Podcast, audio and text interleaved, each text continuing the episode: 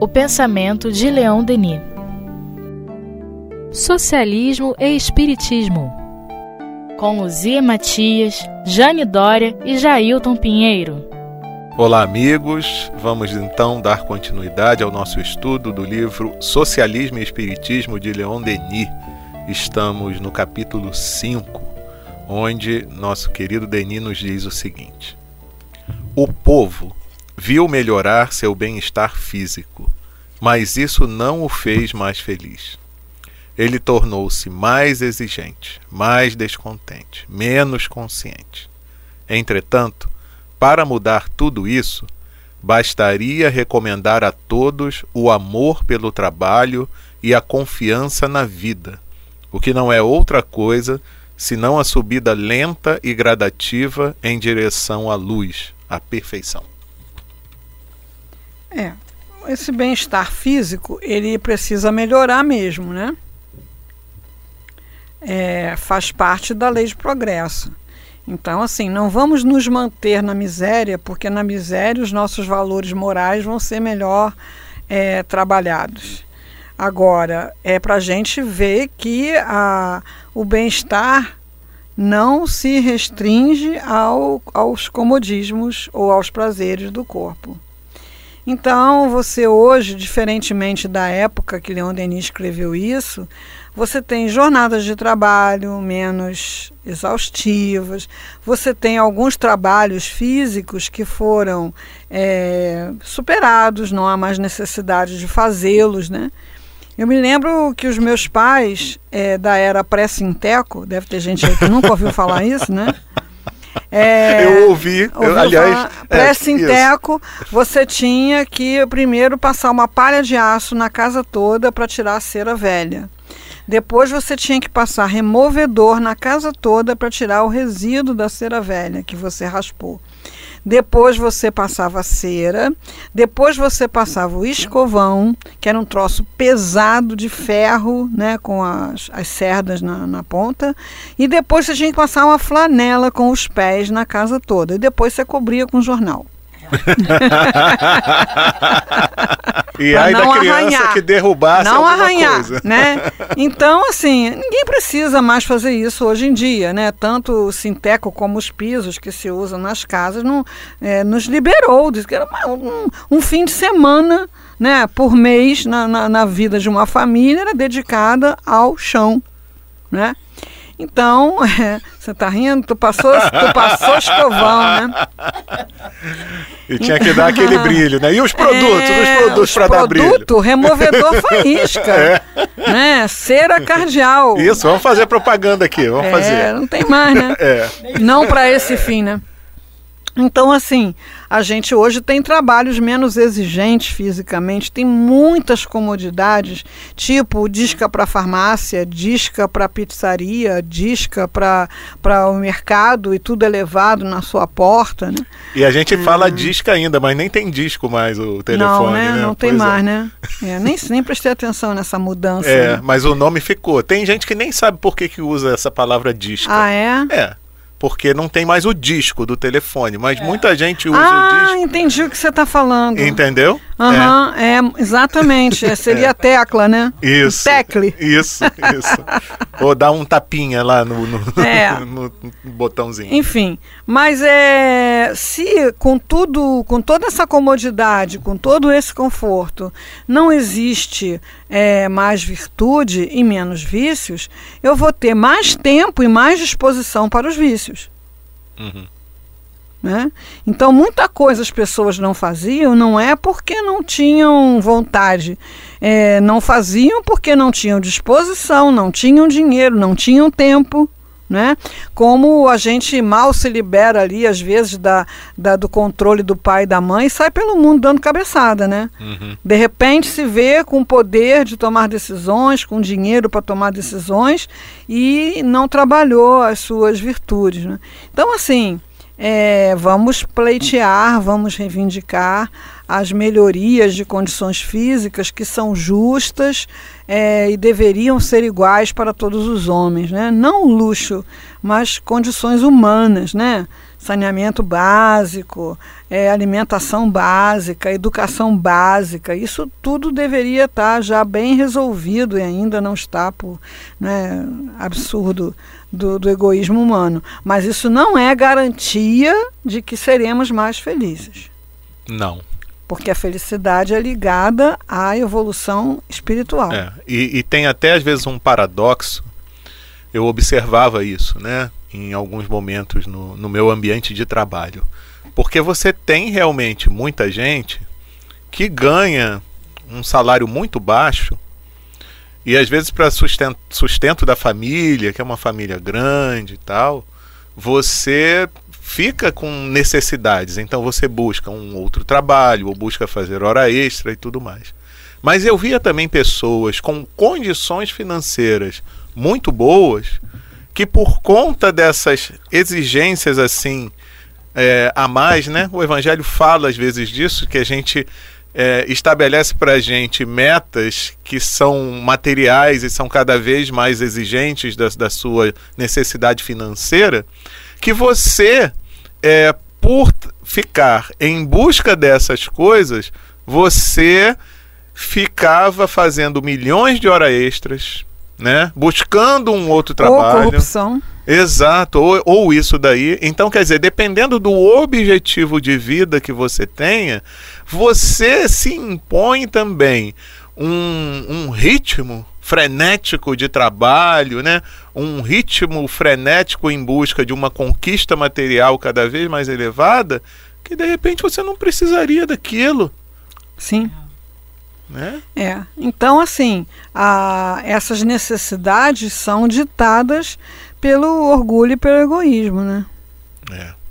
O é amor simplifica tudo, né? É. E às vezes eu falava isso no trabalho, o pessoal ficava meio hum. injuriado comigo, mas também não tinha como contra-argumentar. Porque eu dizia assim, né? É, a gente pode parar para fazer as críticas que é, são pertinentes. Agora, cada um vai ver onde ela vai ser adequada dentro da sua vida, né? Sim. Então, porque da mesma forma, tem famílias onde a gente vê a necessidade de muitos trabalharem para poder compor a renda para a sobrevivência. Sim. Mas outras não. Então, às vezes eu comentava assim: "Puxa, será que esse emprego que você tem, que é sua esposa, que o filho, que não sei o quê, se um não trabalhasse e desse para sustentar, um que está desempregado aí, não poderia também é, tá pelo menos. Ah, posso... esse é um discurso muito incômodo para você é, fazer. É muito, muito, muito incômodo. Ou, ou a questão das, da própria hora extra que eu uh -huh, falei, né? Uh -huh. O pessoal, o pessoal às vezes ficava comigo, é. porque, ah, não, porque não dá, porque o carro tem que fazer o seguro, porque no prédio tem que botar a tranca, porque não sei o que, não sei o que, não sei o que. Eu falei, gente, faz o seguinte, ó, faz menos hora extra, deixa o pessoal que não tem trabalho trabalhar, uhum. e aí vai ter menos gente com necessidade que não tem suporte moral que vai descambar pro crime.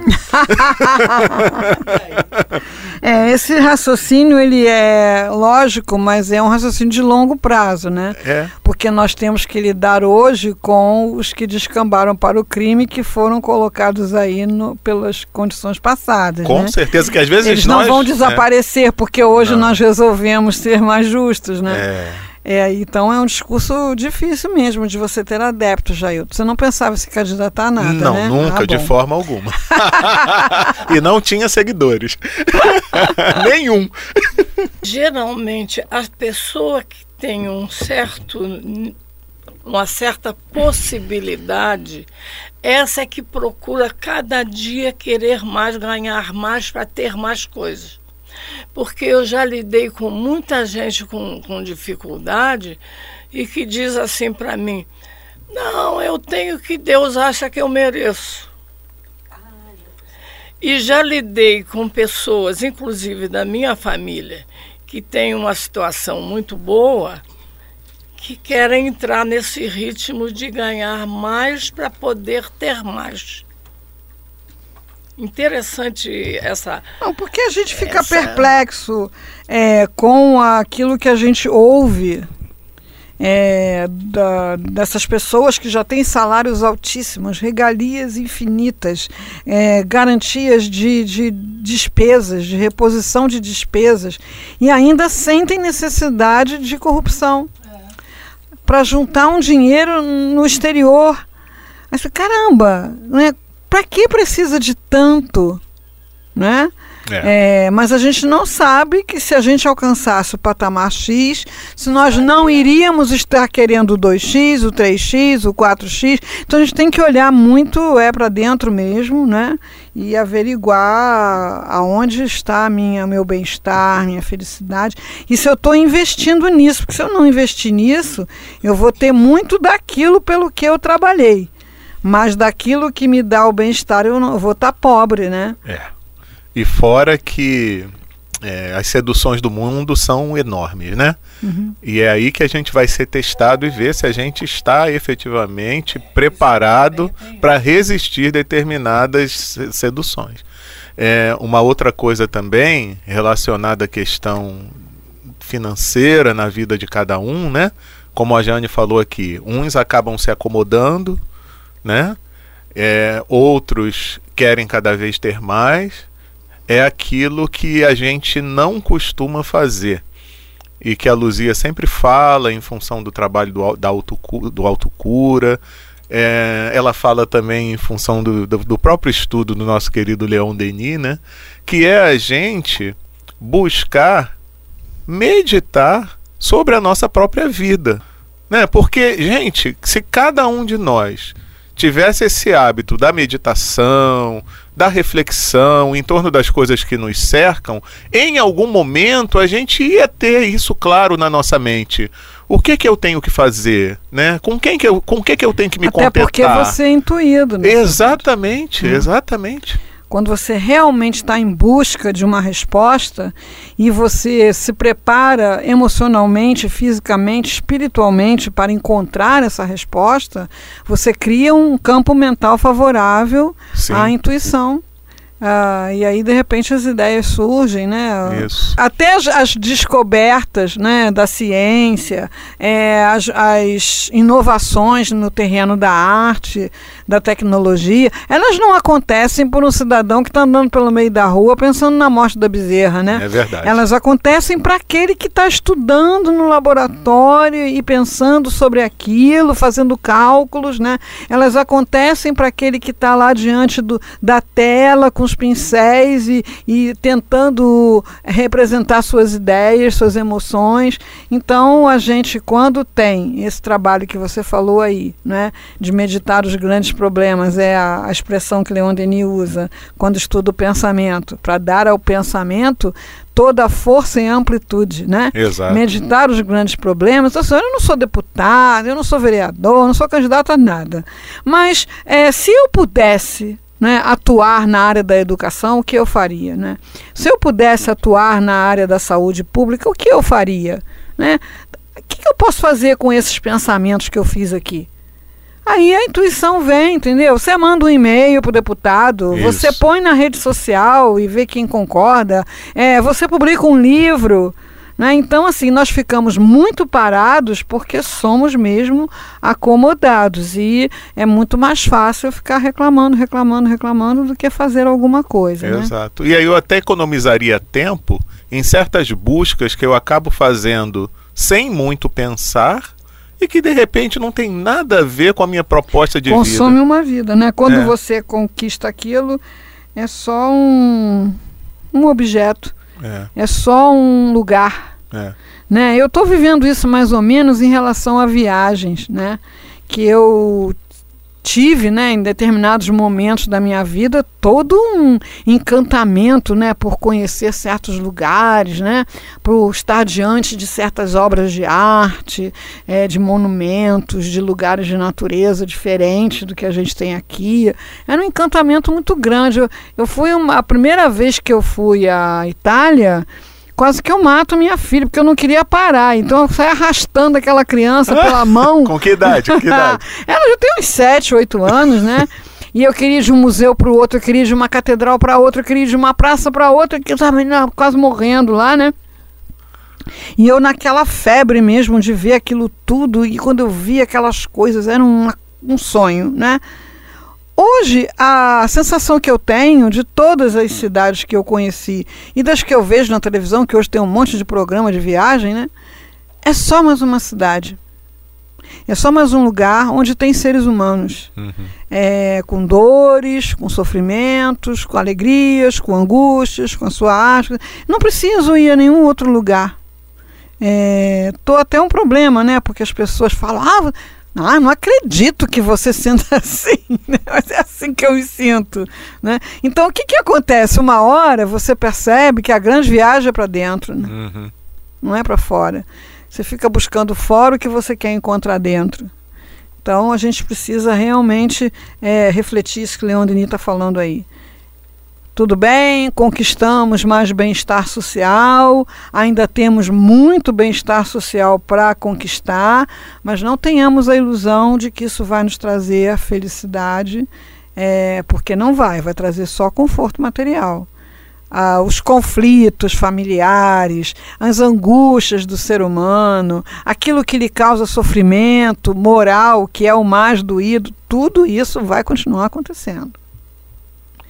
Eu assisti, tenho assistido algumas palestras TED e recomendo, tá? Bota no YouTube, palestra TED, escolhe uma lá, pelo tema, né?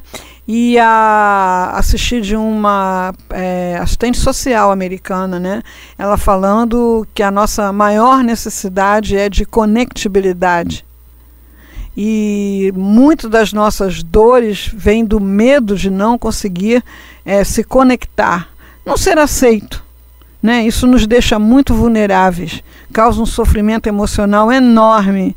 Então, assim, claro que eu sendo uma pessoa de dinheiro, de poder, bem vestida, né, eu tenho uma boa chance de ser aceita nesse papel social mas não como pessoa humana. Uhum. Quem vai estar disposto a ouvir minhas histórias, me consolar nas dores? Quem vai saber que palavra vai me dizer? O que, que eu tenho para oferecer de alma para alma para qualquer pessoa? Então, essas carências, esses medos, isso vai continuar existindo enquanto a gente não melhora na virtude, que é isso que traz bem-estar, né?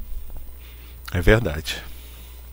Primeiramente, não existe outro direito que aquele que é o resultado dos méritos adquiridos, dos serviços realizados, de uma participação eficaz na obra de civilização e de progresso. Todo direito adquirido comporta uma série de deveres correspondentes, e esses deveres são tão numerosos quanto o direito é mais preciso, mais abrangente. Deveres para com a família, a pátria, a humanidade. Sabe que eu me lembrei agora? Me lembrei de uma situação que aconteceu aqui no Brasil até bem pouco tempo, né? É, os negros que conseguiam a própria liberdade tinham escravos. Ah, é? é. Alguns compravam e tinham escravos. Gente. Babou, né? É. Pois é. A gente precisa ler Machado de Assis. Machado de Assis é um grande é, cronista do, do Brasil aqui, pertinho da gente, Rio de Janeiro em particular, né? Uhum. Então, é, aquele negro né, conquistou pelas leis da sociedade, injustas, mas mesmo assim ele conquistou o direito de ser pessoa livre e ele vai lá e compra escravo.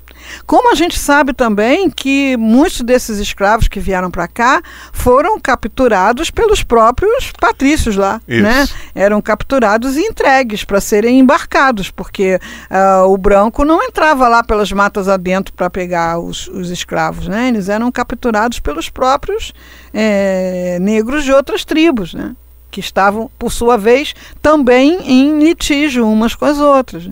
Então a gente é, luta muito pelos deveres e não sei que dia pela, pelas direitos, pelos direitos exatamente é. Luta muito pelos direitos e a gente não ouve vozes né para afirmar os direitos mas o dever que se adquire é proporcional é, ao direito que você recebe né?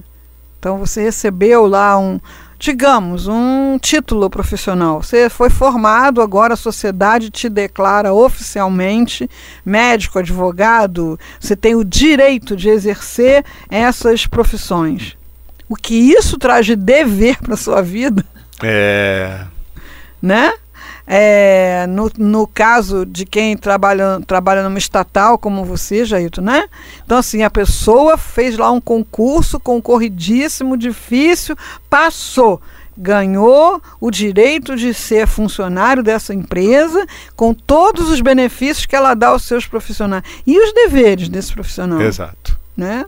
Também se tornam bem maiores, bem mais significativos. Né?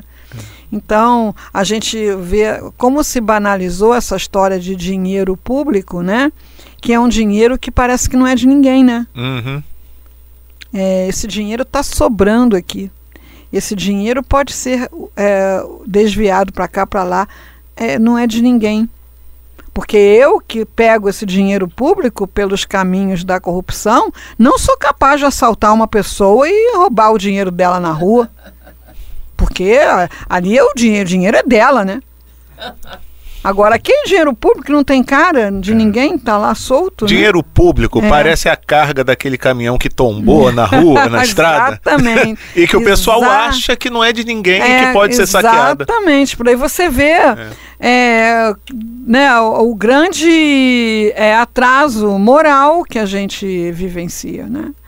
Por quê? Porque na hora de reivindicar direitos somos muito veementes e temos que ser, é, mas na hora de é, cumprir os deveres aí já não somos tão né, lúcidos assim, né? Verdade. Você falou dos negros que tinham escravos. Muitos deles, uma coisa que eu também aprendi até há pouco tempo, recorriam à justiça contra o senhor por incrível que pareça, eles ganhavam as causas e por isso recebiam alguma coisa e faziam isso. Tornavam-se senhores. É. Quer dizer, eles eram escravos. É. Tinham uma situação de escravos, é. recorriam à justiça. É. Por qualquer motivo, ganhavam e tornavam-se senhores também. É, pois é. Quer dizer, é, mais ou menos é tudo. isso que a gente faz é. né, dentro do processo da reencarnação. É. Né?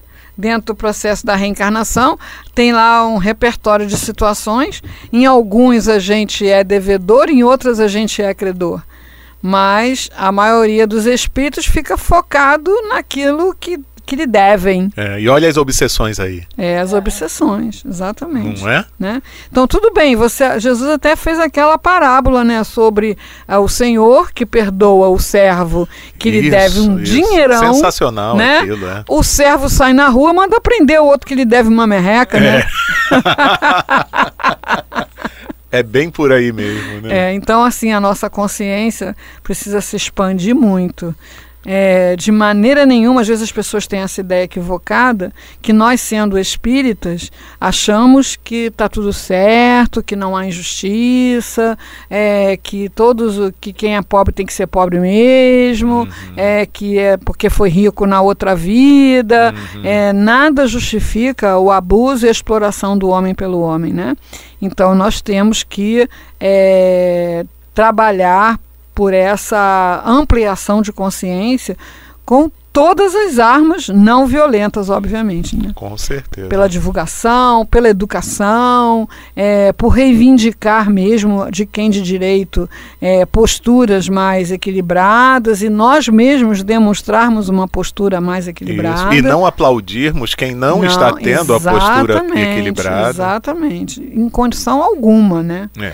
É, e ampliar a nossa consciência dos nossos deveres, porque a dos direitos egoístas e orgulhosos que somos, temos muito aguçada, muito aguçada. É. É, me lembrei agora Às vezes fra... até usando uma lupa, né?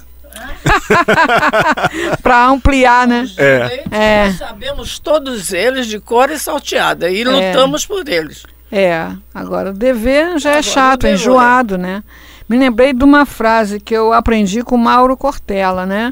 Vontade não é direito. Porque muitos dos direitos que nós reivindicamos são as nossas vontades. vontades.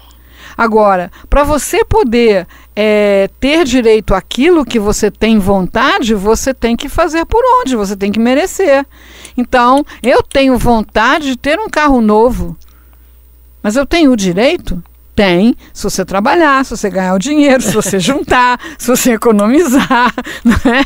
É, mesmo assim, você tem que pensar, enquanto você ganha, se esse projeto é viável. Né? Então, assim, a gente vê a criança, né, o jovem, que precisa ser educado dentro de um processo de reivindicar as suas vontades como se fossem direitos, né? Vão para cima dos pais. Como assim você não vai me dar um celular novo? Como que eu vou sair na rua com esse tênis horroroso? É, como que eu vou estudar nesse colégio que não é bem frequentado? Como que eu não posso ir para Disney nas minhas férias? Como que eu vou de ônibus para a escola? É, que absurdo. É. Né? Então, é, a gente já nasce com essa ideia de que as nossas vontades são direitos. Vontade não é direito, né? Vontade é bom tê-las, boas vontades, né? Vontades focadas para é, o pro progresso, né? É, mas a gente tem que conquistar o direito de, de ter essas vontades atendidas, né? É verdade. Depois é a liberdade. Princípio tão mal compreendido que suscitou tantas discussões estéreis. Uns querem uma liberdade absoluta a qual resultará forçosamente na licenciosidade, ou seja, desordem e anarquia. Outros se prendem ao determinismo vago, que faria do homem uma espécie de marionete cujos fios seriam manipulados por um invisível destino. A verdade está entre esses dois extremos. Ela está ao alcance de todos. A liberdade, ou ainda o livre-arbítrio, é proporcional ao grau de evolução do ser e aumenta na medida de sua ascensão na escala infinita das existências e dos mundos. Pois é. Direitos e deveres. A liberdade. É, é um Ela equilíbrio. Tem direitos e deveres também. Por exemplo, nenhum de nós, espíritos encarnados aqui, alcançou a liberdade de circular pelo universo. Não continua chumbado aqui, lei da gravidade. é. né? Da crosta não passa. né? É, mas a gente sabe que espíritos mais evoluídos se reúnem no Sol, circulam por aí, não é? Não estão mais presos a um orbe, né? São verdadeiramente cidadãos do universo. Agora você imagina criaturas do nosso nível de conquistas morais tendo essa liberdade, né? Ter outro se, Big Bang. Se hoje em dia, apesar de toda a educação que às vezes a gente recebe, ou de toda a orientação moral que a gente deve, deveria até ter recebido ou assimilado, né? Às vezes recebeu, mas não assimilou. A gente não consegue respeitar o próximo e quer ter a liberdade, por exemplo, de botar o som nas alturas sem saber se o vizinho está doente, se está com algum problema, se ele gosta Você daquela apenas música. quer descansar. É, né? Então imagina, né? Eu quero ter o direito de ser feliz e de ouvir a música que eu quero no momento que eu quiser. Tudo bem, mas você vive em sociedade. Você vive junto ao outro irmão que também necessita de um respeito. E se ele quisesse também botar a música dele na maior altitude? Lá no meu condomínio, uma vez teve uma guerra de karaokê. Olha que visão do inferno. Jesus. Um, começou um botando karaokê nas alturas, o outro também botava, ficava vendo qual se esgoelava mais alto. né? E é isso, né? Complicado. Complicado. Mas nós vamos continuar, né, meus amigos, na próxima semana com essas reflexões desse livro maravilhoso de Leon Denis, que é O Socialismo e Espiritismo. A gente se encontra lá, tá ok? grande abraço.